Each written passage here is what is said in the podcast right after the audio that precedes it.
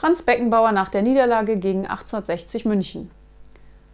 Wir haben zwar nicht gewonnen, aber wir haben auch nicht verloren.